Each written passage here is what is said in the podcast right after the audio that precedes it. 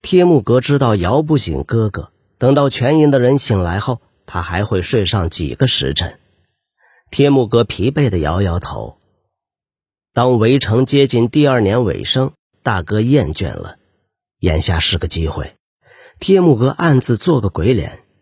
如果阔阔处看到的景象为真，那么以后不管大小事，成吉思都会找他商量。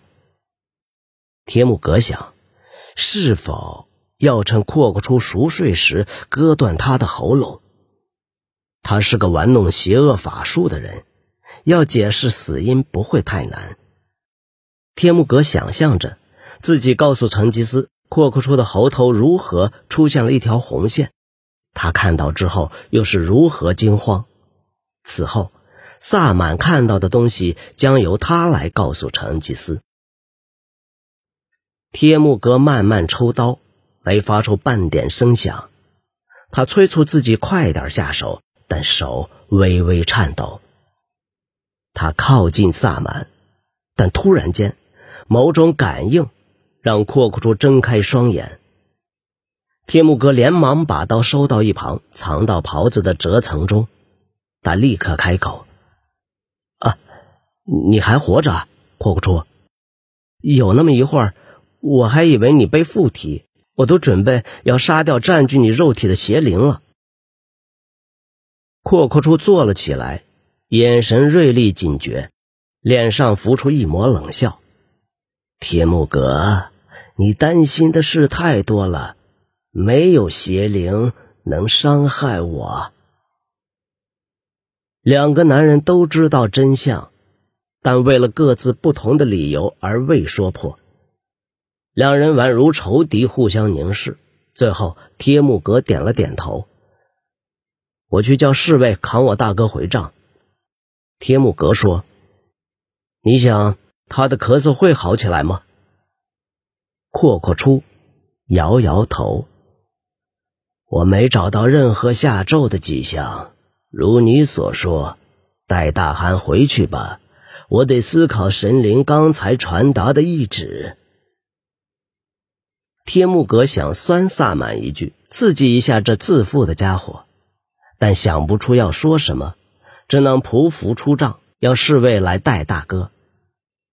魁梧的将士将成吉思扛在肩上，大雪依旧纷飞。帖木哥满脸苦闷的表情，让阔阔出掌权绝不是什么好事，他非常确定。砖面传来清脆急促的脚步声，何时烈之中自梦中惊醒，他摇了摇头，忽视无时无刻不在的恼人的饥饿感。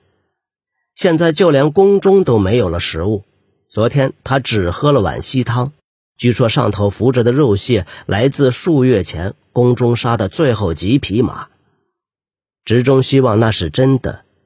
行伍出身的他知道，永远不要拒吃任何东西，就算是腐肉也一样。内侍进来时，他甩开被子起身摸索佩剑，他厉声骂道：“该死的东西，敢在这时吵醒本王！什么事？”外头仍是漆黑一片，他半梦半醒。内侍跪下叩头，他放下佩剑：“殿下。”陛下，请您移驾。内侍没有抬头，直中吃了一惊，皱起眉头。先前小皇帝完颜询从未胆敢召见他，他压下怒气，打算等弄清楚事情后再说。他唤来太监，立刻替他沐浴更衣。前来传话的内侍听到直中叫人，抖个不停。殿下，陛下，请您即刻过去。本王要寻儿等多久，他就得等多久。直中厉声说：“内侍抖得更加厉害，在外头候着。”内侍连滚带爬出去。直中在想，要不要干脆一脚踹他出去。伺候的奴才进了寝宫，不过摄政王刚才虽要内侍慢慢等，他却催促底下人手脚要快。最后没有沐浴，仅用青铜环一扣，让长发垂散身后的盔甲之外。他闻到自己身上的汗味，心情更加恶劣。不知道小皇帝这次传唤是不是那帮大臣搞鬼？执中踏出寝宫，内侍急忙在前带路。每一扇开启的朱床正透进清晨的辉光，这是一天中他最喜欢的时刻。但他的胃再次饿得一缩。大殿上，小皇帝坐在当初他杀了先皇之处。他穿过侍卫，心想：不知是否有人告诉小皇帝这张龙椅上发生的事。大臣们像五颜六色的鸟儿立于大殿上。为首的丞相完颜成辉站在小皇帝右手边。小皇帝高坐龙椅，反而显得身躯幼小。丞相看来紧张兮兮，但又目空一切。执中好奇究竟发生了什么事，他走上前，单膝跪下。微臣奉旨觐见。执中清晰的声音打破沉默。